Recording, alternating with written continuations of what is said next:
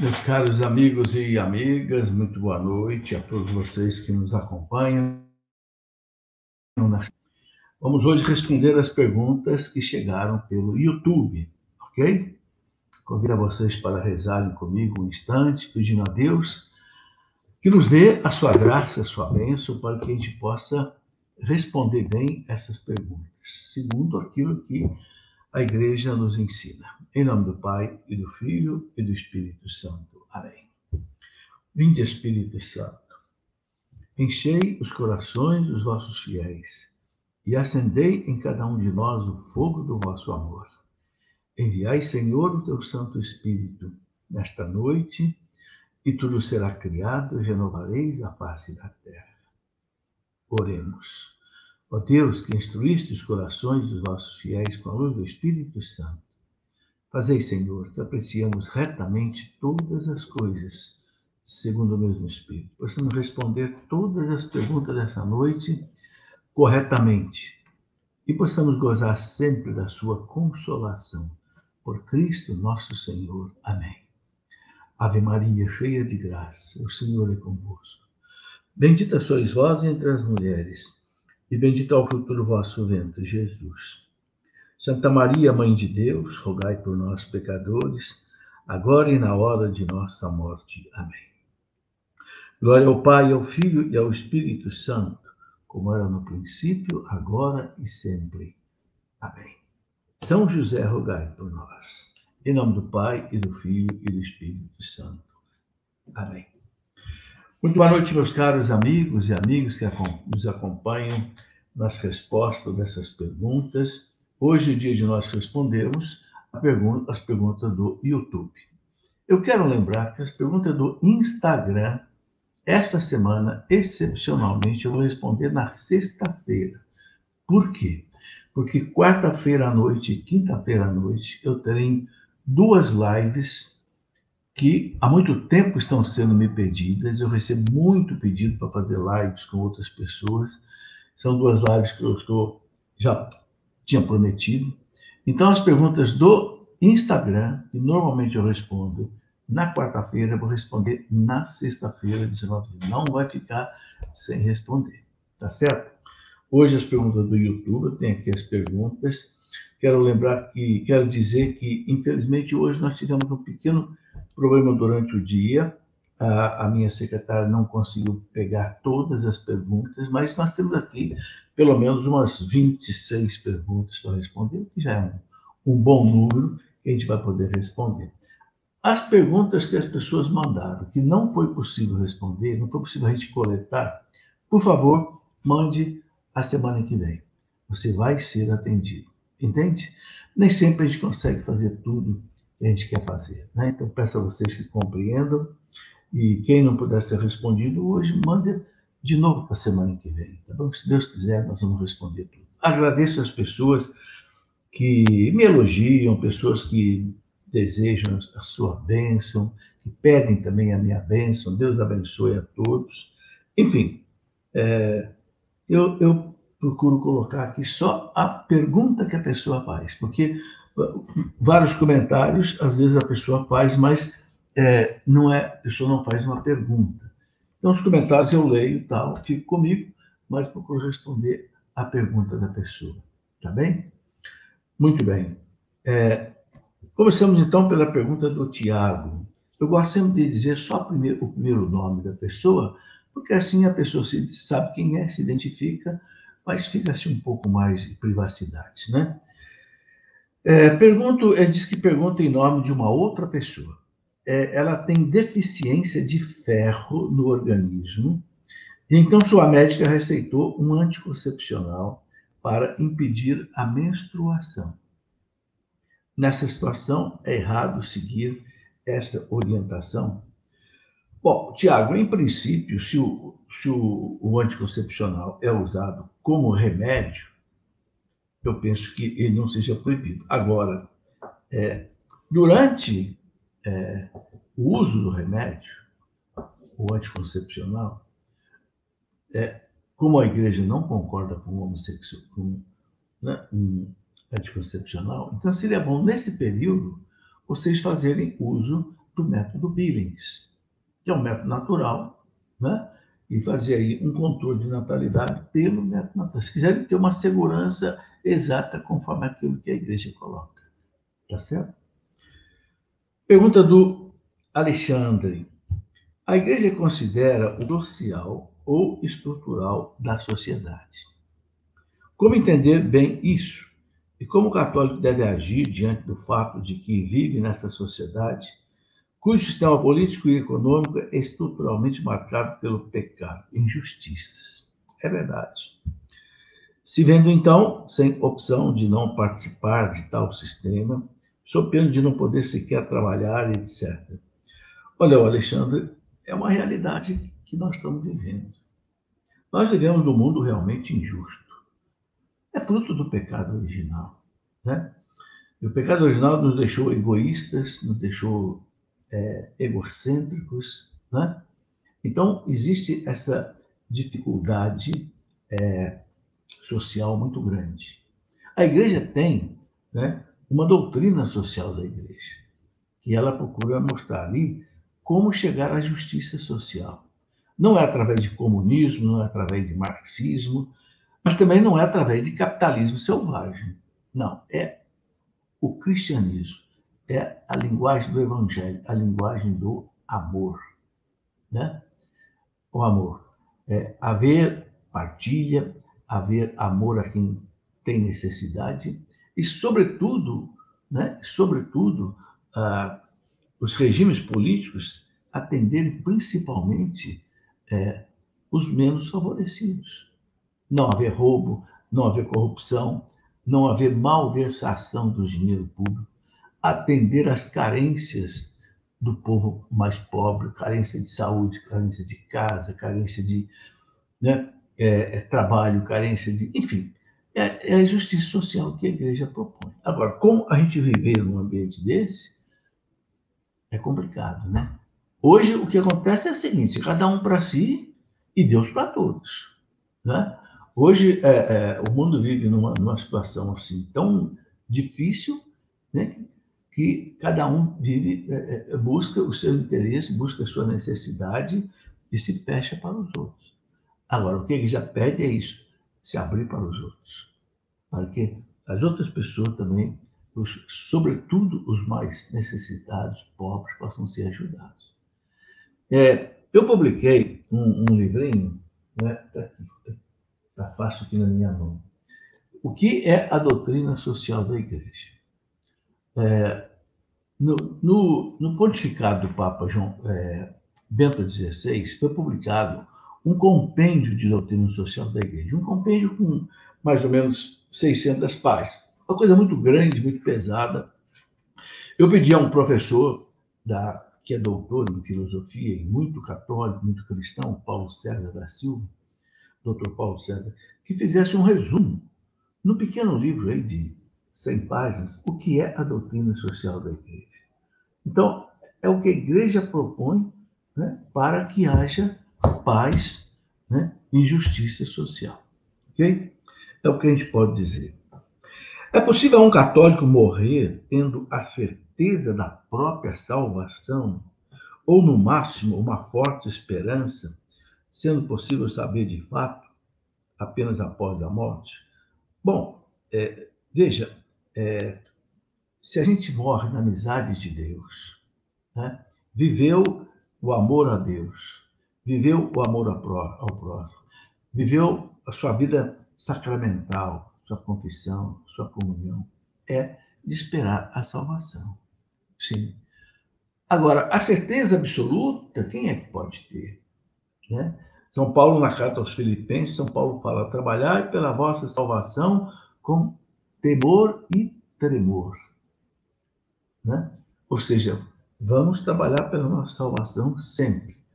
Né? Numa vida de honestidade, numa vida de oração, numa vida sacramental. Né? E vamos confiar na misericórdia de Deus. Qualquer que seja o nosso pecado, confiando na misericórdia de Deus, pedindo perdão a Deus, a gente deve confiar, sim, na própria salvação. Certo?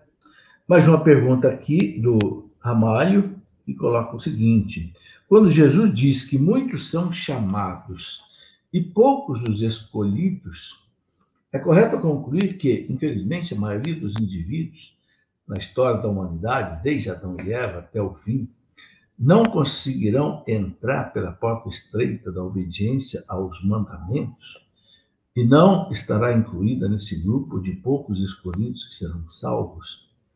Bom, veja, Jesus disse que a porta é estreita. Ele diz que, infelizmente, são poucos que entram. Bom, palavra de Jesus no Sermão da Montanha. Quem são os, esses poucos escolhidos? São aqueles que se abrem para a graça de Deus, vivem segundo Deus. Né? A graça é dada a todos, ou seja, todos são chamados. Quando Jesus diz aqui, né? É, muitos são chamados, ou seja, a graça é dada a muitos, a todos. A igreja diz que Deus dá a graça para todos se salvarem. Agora, é preciso que a pessoa não ponha um obstáculo à graça de Deus. Não impeça a graça de Deus de agir no coração dela, transformar o coração, né? fazer a conversão da pessoa. Né? E aí é preciso pedir a ajuda de Deus com a oração, a graça de Deus para vencer os pecados, vencer os obstáculos e deixar que a graça de Deus produza em nós os frutos de salvação. É o que eu posso dizer. Pergunta agora é da Cláudia. É, Cláudia coloca o seguinte: o bom ladrão que foi crucificado, né, é, ao lado de Jesus, ele não foi para o purgatório? Teria como ir direto para o céu, mesmo tendo feito um pecado mortal? Ô, Cláudio, o bom ladrão, ele teve um arrependimento tão perfeito, ele teve uma confiança tão grande em Jesus que ele ganhou o céu. Né? É, se ele passou pelo purgatório ou não, eu creio que não. Porque Jesus disse: ainda hoje você vai estar comigo no paraíso. Hoje quer dizer agora. Né? Então eu penso que aquela atitude dele de confiar em Jesus, mesmo naquela situação de também ser crucificado, ele conseguiu a graça né, do arrependimento, a graça da conversão, a graça da salvação. Enquanto o outro ladrão, o que, que fazia? Blasfemava contra Jesus. Então, isso é uma lição para nós. Uma confiança em Deus forte perdoa os pecados. Mesmo pecados que eram, possam ter sido pecados mortais. O arrependimento cancela o pecado mortal.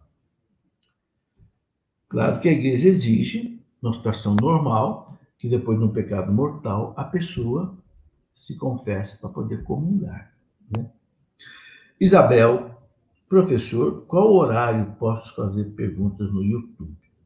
Veja, é, é uma chamada nossa no YouTube, né? Normalmente na terça-feira, para a pessoa colocar aí as suas perguntas né? na nossa página aí do YouTube. Então, procure saber. Se você tiver dúvida, é, faça um contato com a nossa editora, é, converse com a secretária que cuida disso, né? e é o telefone 12 3152 6566.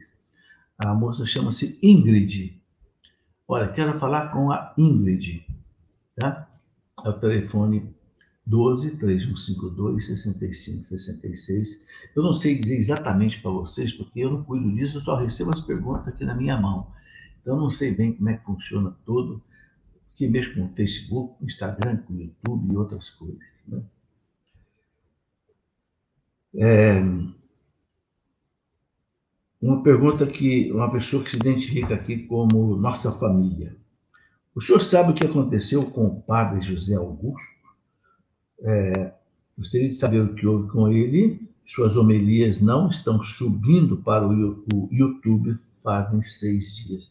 Não sei dizer. Olha, eu já faz praticamente um ano que eu não vou à Canção Nova. Eu moro na minha casa, que não é em Cachoeira Paulista, eu moro na minha casa em Lorena. Né? Então, eu não sei dizer, não tenho tido contato com o Padre Augusto, não sei o que, que possa estar acontecendo. Não sei se o padre está viajando, ou se, não sei se tem uma escala lá de outros padres que, que possam celebrar no lugar dele. Não sei mesmo dizer. É, Luciane, Deus castiga. Olha, eu não gosto de usar a palavra castigo. A palavra castigo ficou assim meio né, mal usada. Mas Deus corrige. Deus corrige. Assim como nós, pais, corrigimos nossos filhos. Você não corrige seu filho? Corrige. Você não dá castigo para seu filho? Dá. Eu dava castigo. Claro que não é um castigo violento, não é um castigo humilhante, não. Mas pôr no quarto de castigo, porque está fazendo né, maldade para o irmão mais novo, ou porque está desobedecendo. Isso é normal. Um castigo que não machuca, que não humilha. Deus também faz isso com a gente.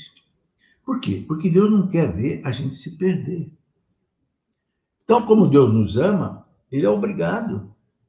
Se você vê seu filho brincando na beirada do abismo, o que, que você faz? Você corre lá e arranca seu filho da beirada do abismo na marra. Na marra. Porque você não quer ver ele cair lá no abismo e morrer. Deus também. Deus muitas vezes ele tem que usar com a gente a força, eu diria até a violência, para salvar nossa alma.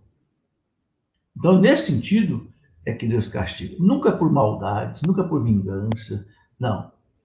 Não. Deus, ele corrige. Deus castiga com misericórdia.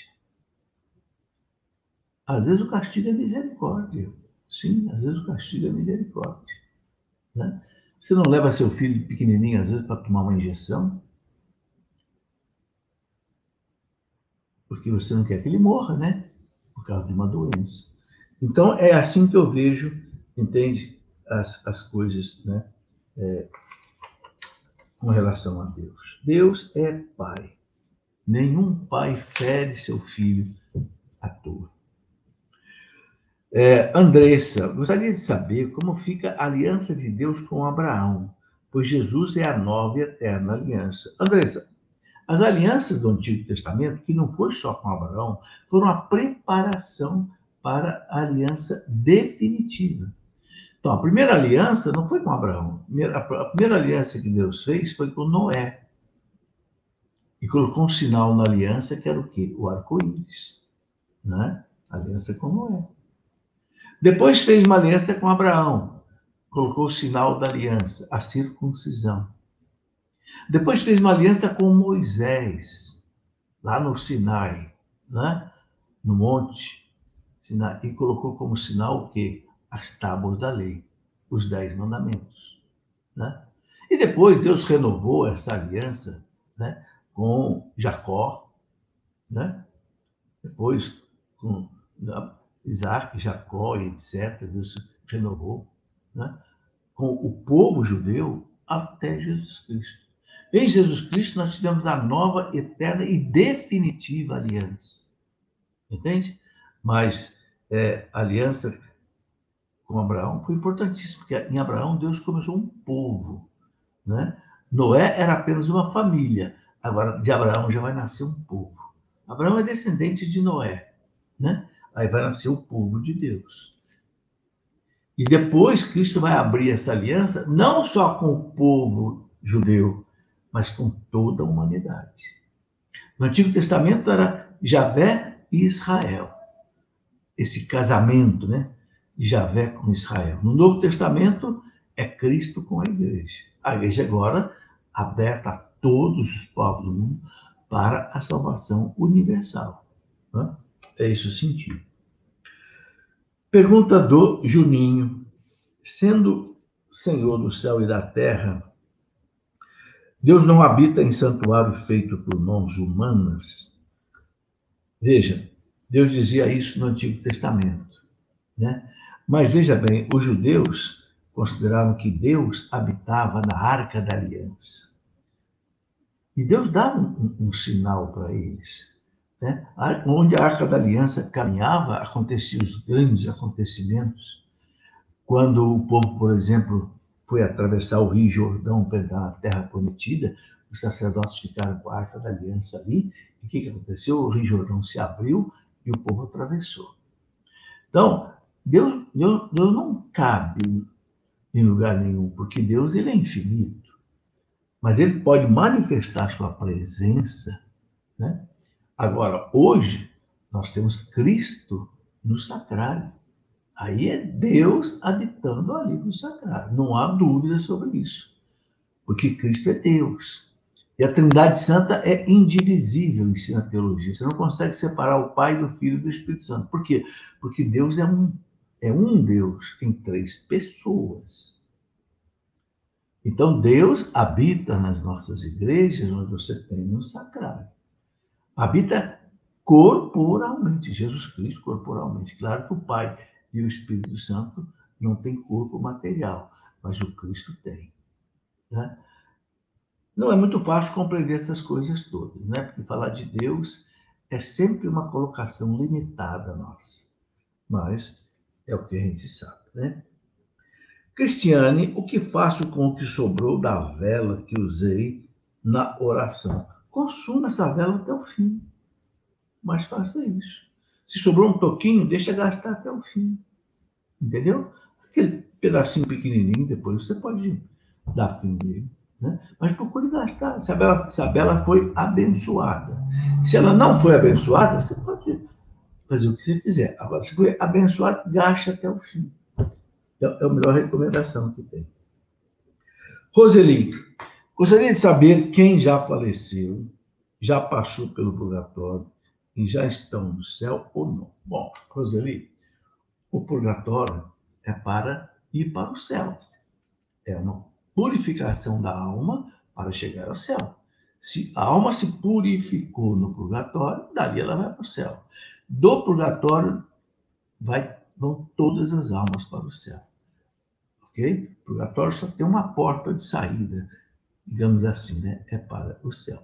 Eu tenho um livro sobre o purgatório, né? Purgatório que a igreja ensina, né? É, então, não sei se está fácil de eu achar ele aqui. É, não está muito fácil, não, mas chama-se Purgatório, o que a igreja ensina. Aí tem toda a documentação da igreja, tem o Tratado do Purgatório, escrito por Santa Catarina de Gênova, no ano de 1571, né? que é um tratado muito interessante. Pergunta da, da ainda Roseli. É, qual o significado da expressão eu sou o bom pastor, né? e nada pode me faltar. Mas muitas vezes estamos sem trabalho, sem saúde, então como fica esta frase né, de Jesus, eu sou o bom pastor? Bom, o salmista, lá no Salmo 22, né, o Senhor é o meu pastor, nada me faltará. Era a fé né, do, do salmista. O Senhor é o meu pastor. Ele se compara a uma ovelhinha tá? que o pastor leva para se alimentar, onde tem capim, onde tem grama, leva para beber água, onde tem, onde tem rio, porque na Terra Santa não é todo lugar que tem água, não é todo lugar que tem capim, é uma região muito desértica, como por exemplo o deserto do Negev, o deserto né, é, da Judéia.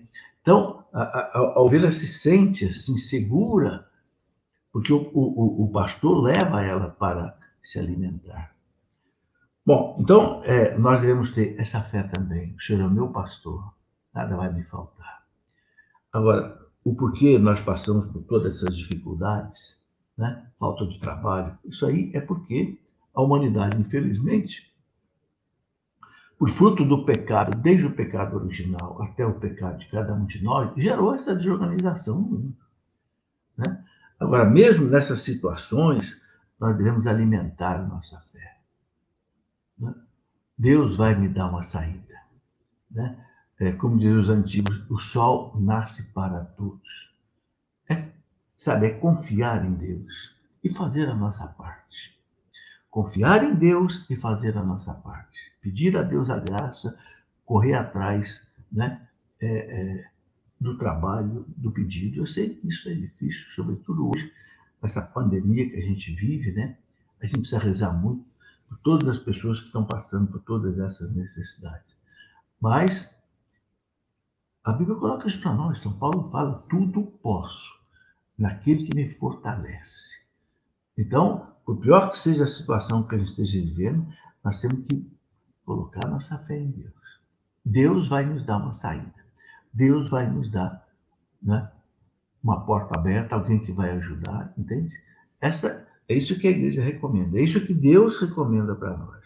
Não se deixar desesperar pela situação que vive. Marinalva, o rosário são os três mistérios ou quatro. Três terços ou quatro. O rosário hoje são quatro terços. Eram três. O Papa João Paulo II acrescentou os, os mistérios da vida pública de Jesus, luminosos. Então, o rosário hoje completo é, são quatro terços.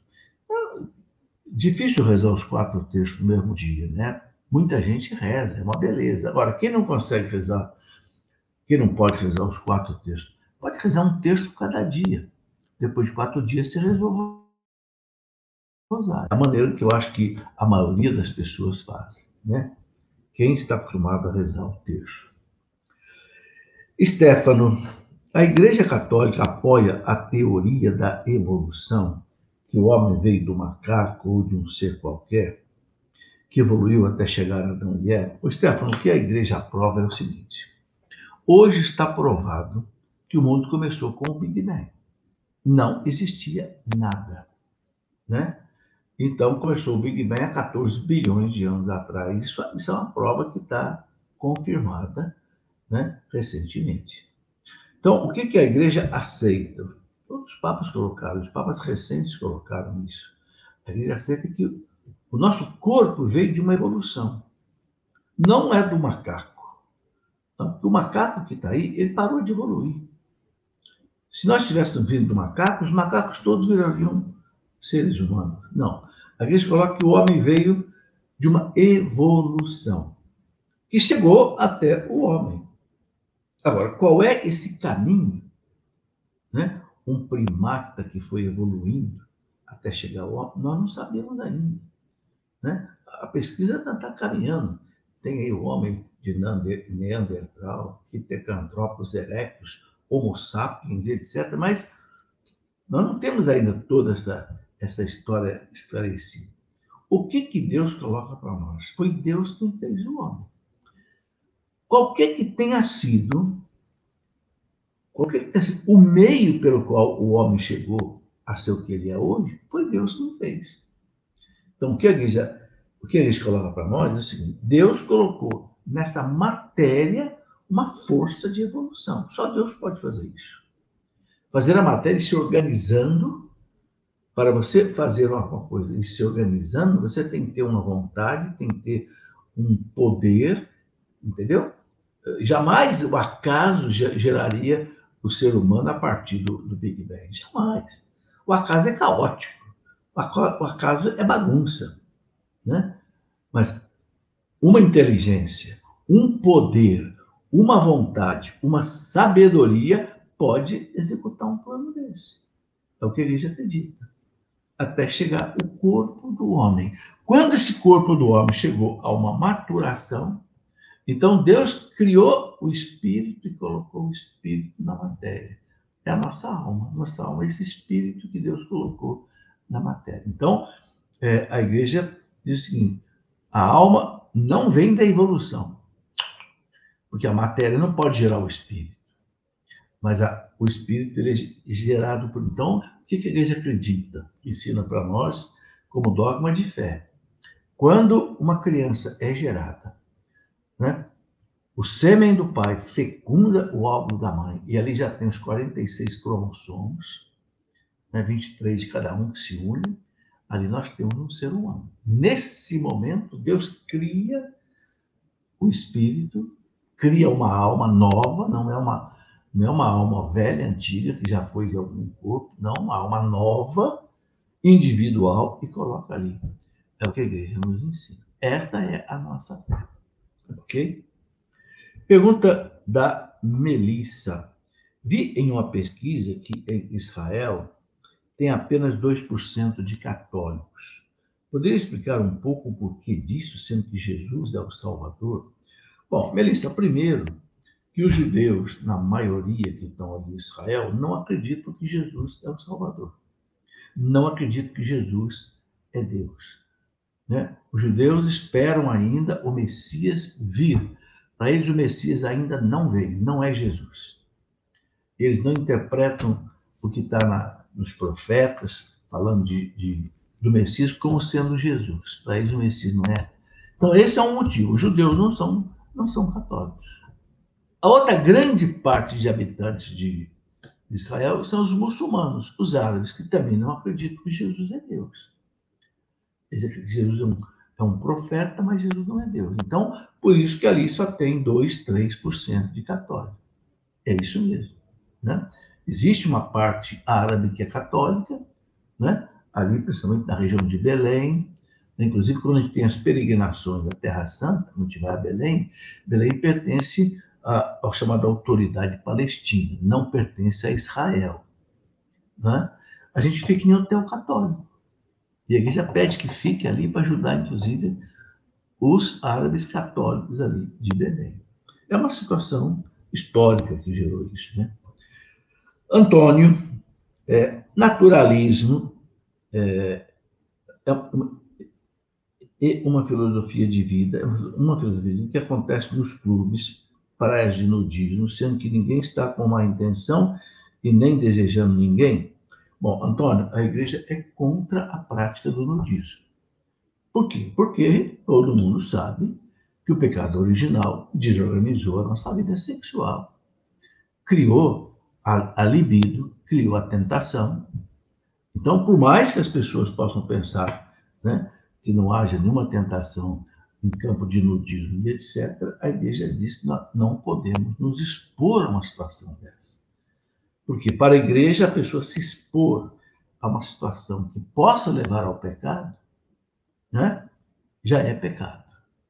Você se expor a uma situação de pecado sem necessidade já é pecado. Então a igreja é contra o nudismo, porque exatamente por que nós todos usamos roupa?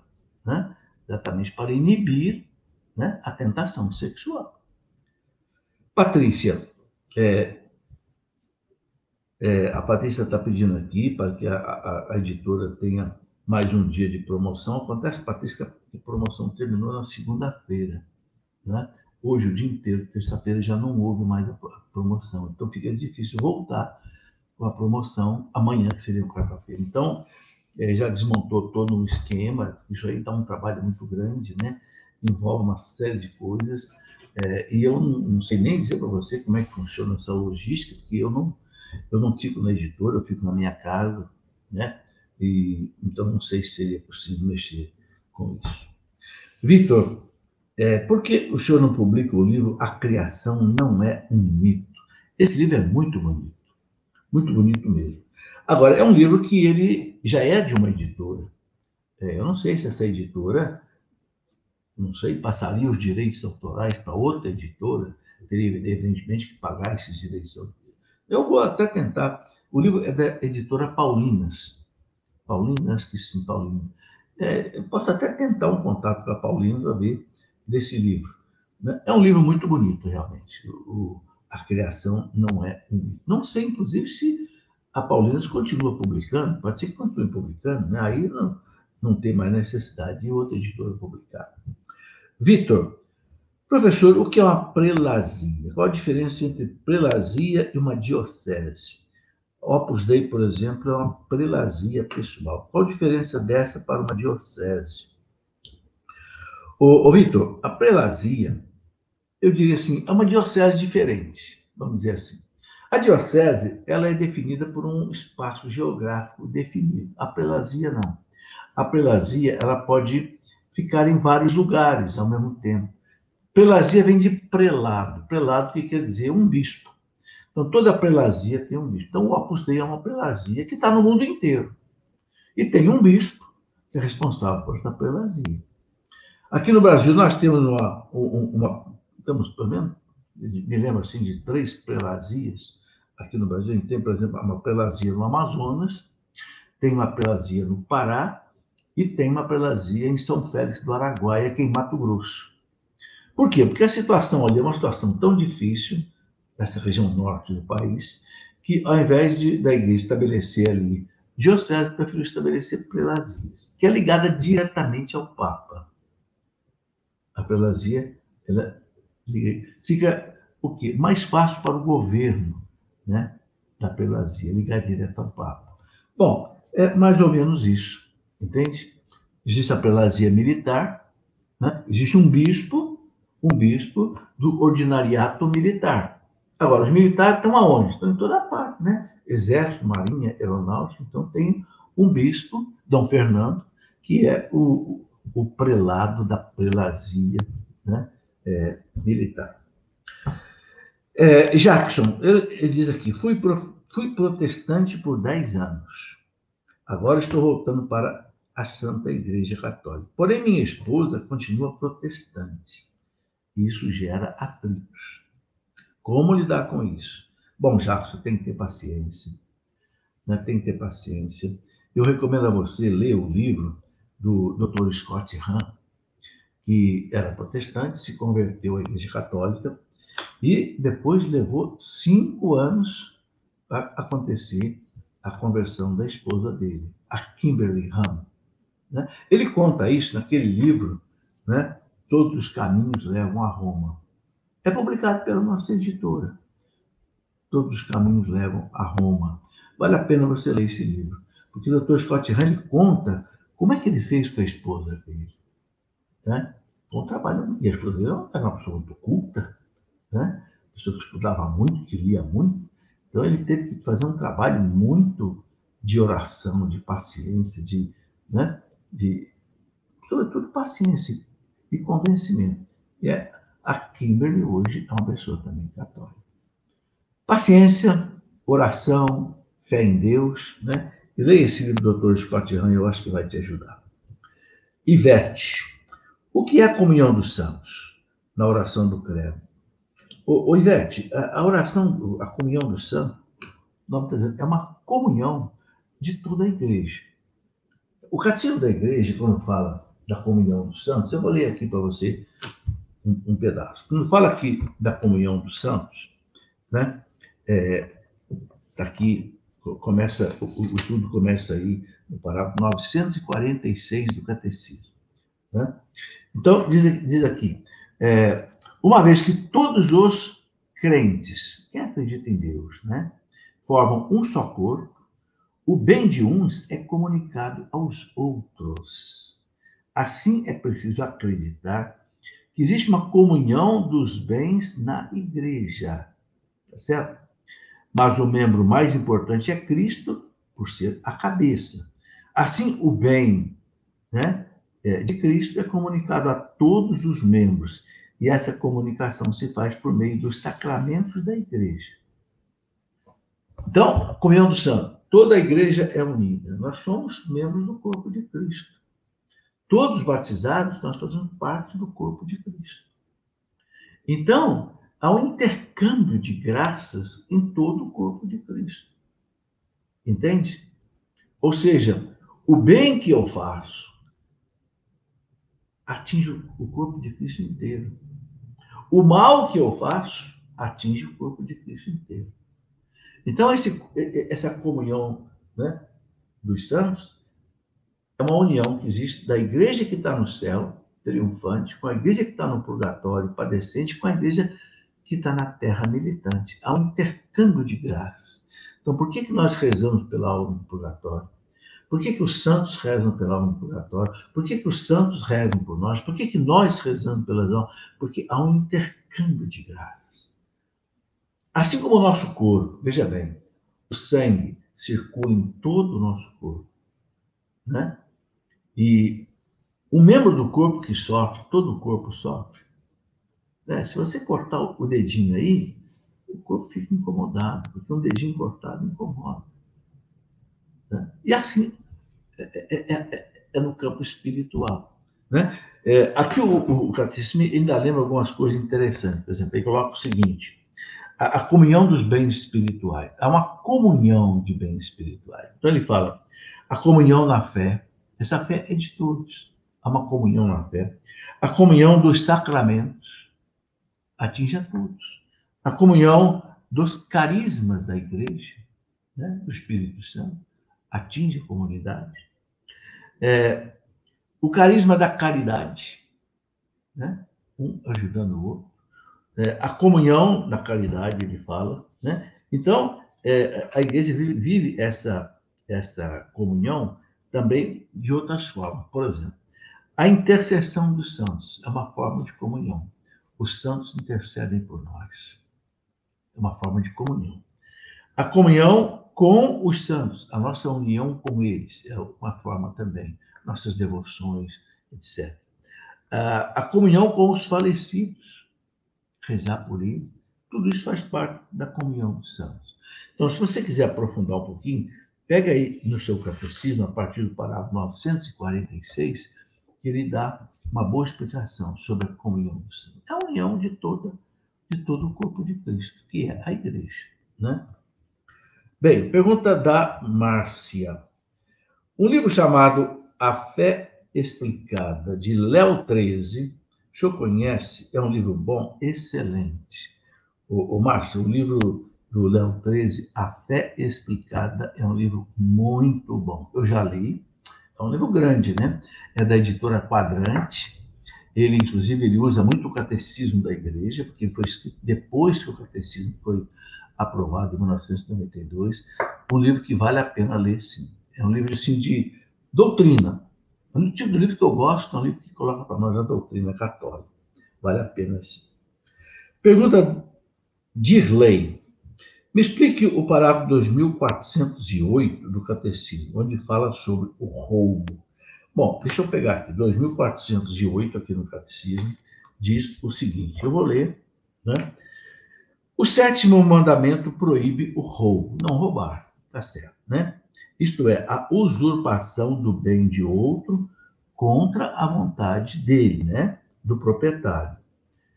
É, não há roubo se o consentimento pode ser presumido ou se a recusa é contrária à razão e à destinação universal dos bens. Então, é, se eu vou pegar alguma coisa de alguém. Ah, eu sei, tenho certeza que essa pessoa não vai ligar. Né? Vou pegar isso daqui na casa dela, um irmão, um parente. Então aí não é roubo. Né? Há a presunção de que a pessoa autorizaria. Né? É, agora ele coloca o seguinte, é, aqui que é o ponto mais, mais difícil. Né?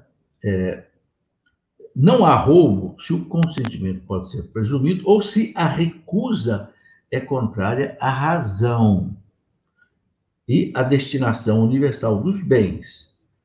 É o caso da necessidade urgente e evidente em que o único meio de acudir às necessidades imediatas e essenciais, alimento, abrigo, roupa, é, é dispor e usar dos bens do outro.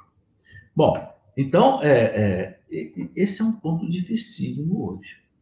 Eu sempre aprendi no catecismo que a pessoa, por exemplo, que ela está passando fome, né? Ela pediu e ninguém ajuda. Se ela roubar, não é pecado. Por quê? Porque ela está numa situação de vida ou morte, de fome. Entende? Então, é, é, nesse caso aí, a igreja não considera um, um pecado. Agora, o que a igreja pede mesmo é que haja misericórdia. Que ninguém seja necessário roubar nada de ninguém. Quem tem aquilo que o outro precisa para se alimentar, para ajudar, ajuda. Não, não espere, porque hoje, hoje, vejam bem, é, a sociedade não vive isso daqui. Qualquer pessoa que for pega roubando aí, ela vai para a cadeia. Não, vai ser difícil explicar para os policiais ou para alguém que está roubando porque está morrendo de fome. Então, no fundo, no fundo, é, é, isso é uma exceção triste, né? No fundo, no fundo, o que precisa haver é haver a caridade né? para com aqueles que não têm comida, aqueles que não têm roupa, aqueles que não têm casa. É, se a sociedade fizesse isso, se mobilizasse, não só as pessoas, mas os governos, para não deixar ninguém sem casa, ninguém sem comida, ninguém sem, sem roupa, não haveria roupa, não precisaria haver roupa. Né? Agora, diferente da pessoa que rouba né, por malandragem, né? porque não quer trabalhar, porque não quer. Então aí é diferente. Agora, isso aqui realmente é algo né, complicado. Né? É, Então, a, a, colocação da igreja é exatamente essa, quando a pessoa não tem outra maneira de subsistir, subsistência, se ela rouba, né, ela não está cometendo um pecado mortal. Pergunta da Cristina. É, é pecado mortal não participar da missa dominical? Aqui na minha cidade é de nove horas a missa, um horário tão difícil para mim. Bom, o, o Cristina, o parágrafo 2080 do Catecismo diz o seguinte: se a pessoa perde a missa do domingo ou do sábado à tarde, à noite, sem motivo, aí o Catecismo fala que é pecado grave. Agora, se a pessoa tem motivo, entendeu? Aí eles não consideram pecado. Agora, esse, qual é o motivo que justifica ou não? É, a pessoa deve fazer de tudo possível para ir à missa. Mas se ela tem criança, está cuidando de doente, não pode deixar, não vai. Não vai. Agora, se ela pode, mesmo com algum sacrifício possível, ela deve ir. Enfim, a gente não deve fazer corpo mole, né? A gente deve fazer o possível para, para atender. Não sendo possível, paciência. Bom, é, nós chegamos aqui ao final das perguntas que eu tenho hoje aqui do YouTube. Não sei se alguma pergunta ficou sem chegar até mim, porque hoje nós tivemos um pequeno problema é, para colher essas perguntas. Não tem problema. É, se chegou, eu peço desculpa por não, não ter chegado a tua pergunta, mas faz o seguinte: manda a tua pergunta semana que vem, que nós vamos responder. Você não vai ficar sem resposta. Tá certo? Muito obrigado a vocês, que Deus os abençoe, dê uma noite de paz e de bênção, com as bênçãos de Nossa Senhora e de São José. Hoje, eu não pude rezar o texto da misericórdia às três horas da tarde, porque eu precisei fazer gravações dos meus dois programas da Canção Nova. E ela só tinha esse horário da tarde, que coincidiu com as três horas da tarde. Mas veja, nós estamos aí na novena de São José. Então não deixe de fazer a novena. Hoje é o quinto dia. Nós vamos continuar amanhã. Eu vou fazer a novena sozinho, você faz sozinho, né? E a gente continua é, aí a, amanhã, tá certo? Amanhã já vai ser o sexto dia da novena, para a festa do dia 1 de maio. Ok? Fiquem com Deus, em nome do Pai, do Filho e do Espírito Santo. Amém.